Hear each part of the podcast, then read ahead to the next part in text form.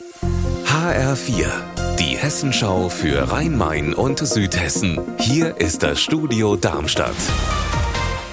Mit Raphael Stübig, guten Tag. In Riedstadt im Kreis Groß-Gerau wird am Abend in der Stadtverordnetensitzung über die Straßenbeiträge diskutiert.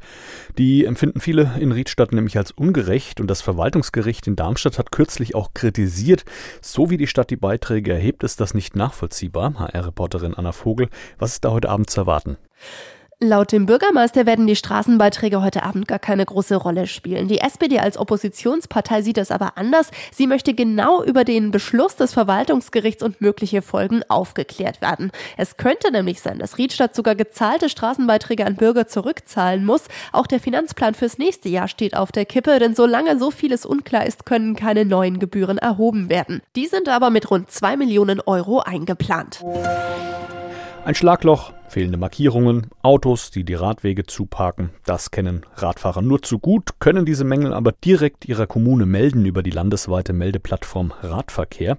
Die Frankfurter nutzen diese Plattform am häufigsten und dort ist heute auch eine neue Version dieser Plattform vorgestellt worden. HR-Reporterin Marie-Kathrin Fromm, was ist denn da jetzt neu?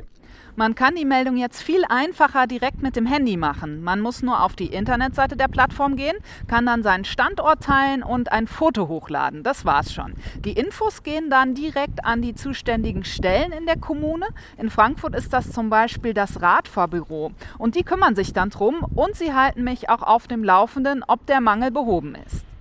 Und welche Mängel werden am häufigsten gemeldet?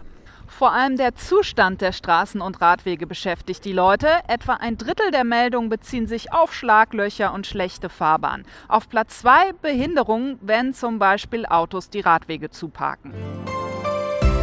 Unser Wetter in Rhein-Main und Südhessen.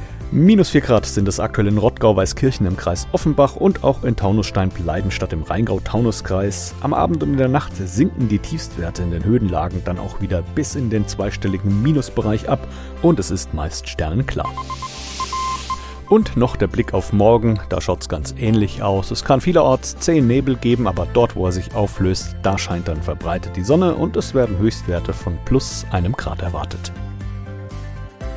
Ihr Wetter und alles, was bei Ihnen passiert, zuverlässig in der Hessenschau für Ihre Region und auf hessenschau.de.